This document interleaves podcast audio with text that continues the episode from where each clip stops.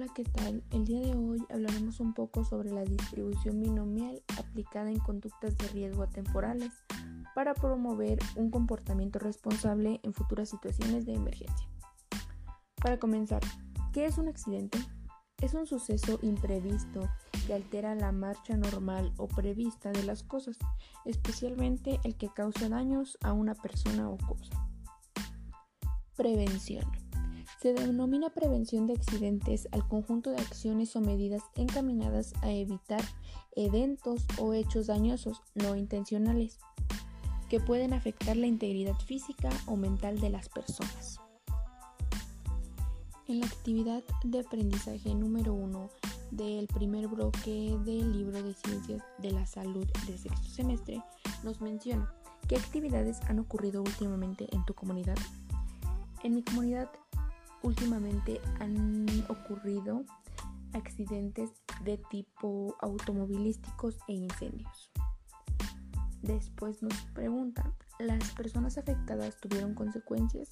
Sí, las consecuencias fueron que tuvieron que modificar su forma de vida, ya que algunos pues tuvieron familiares que fallecieron y otros tuvieron algunas heridas graves o quedaron en silla de ruedas. La siguiente actividad es la actividad de aprendizaje número 2. Nos menciona un caso que dice, Lucía recuerda con amargura aquel día. Sus papás habían salido y ella, que tenía 10 años, se quedó en casa a cargo de su hermano de 2 años de edad. Estaban cenando y de pronto él se llevó las manos a la garganta se veía descompuesto, de color morado y los ojos desorbitados. Por un momento no supo qué hacer. Después se le ocurrió hacer algo que había visto en la televisión. Ponerlo de cabeza y darle unas palmadas en la espalda. Al fin su hermano tosió, recuperó su color y empezó a respirar normalmente. Después nos realizó una pregunta que dice, ¿Lucía actuó por conocimiento o por imitación? La respuesta es simple.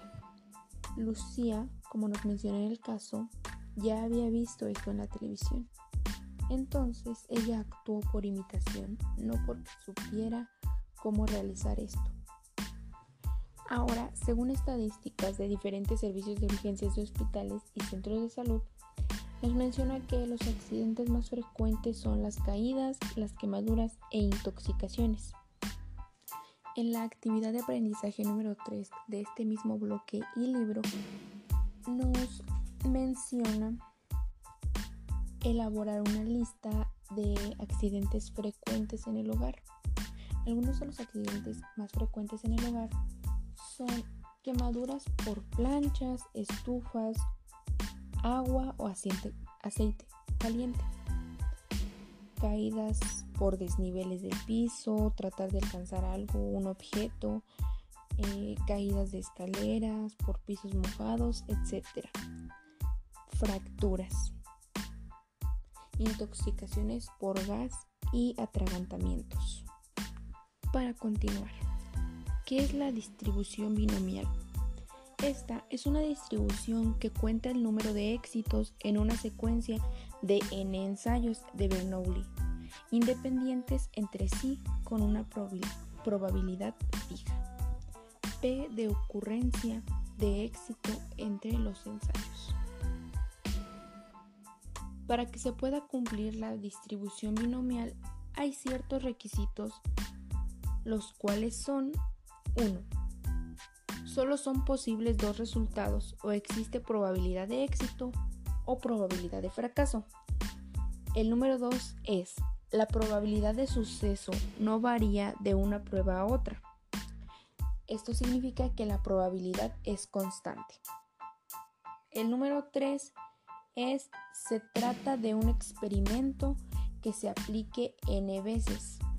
La fórmula de la distribución binomial es P de x igual a n de x por px por q n menos x, donde n es el número de prueba, x es el número de éxitos, p es la probabilidad de tener éxito y q es la probabilidad de tener fracaso.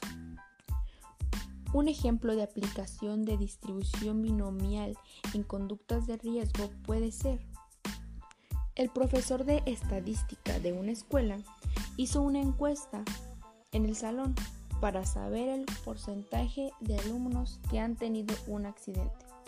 Este estudio indica que era el 30%. Si se tomó una muestra de 5 alumnos que fue tomados al azar, ¿cuál es la probabilidad de que dos alumnos hayan tenido un accidente? Al aplicar la distribución binomial, esta nos da como resultado una probabilidad de 30,87% de que estos alumnos hayan tenido un accidente. Como nos podemos dar cuenta, la distribución binomial nos dice el porcentaje en que es probable tener un resultado entre dos posibles y esta se puede aplicar en diferentes contextos. De mi parte sería todo y muchas gracias por escucharme.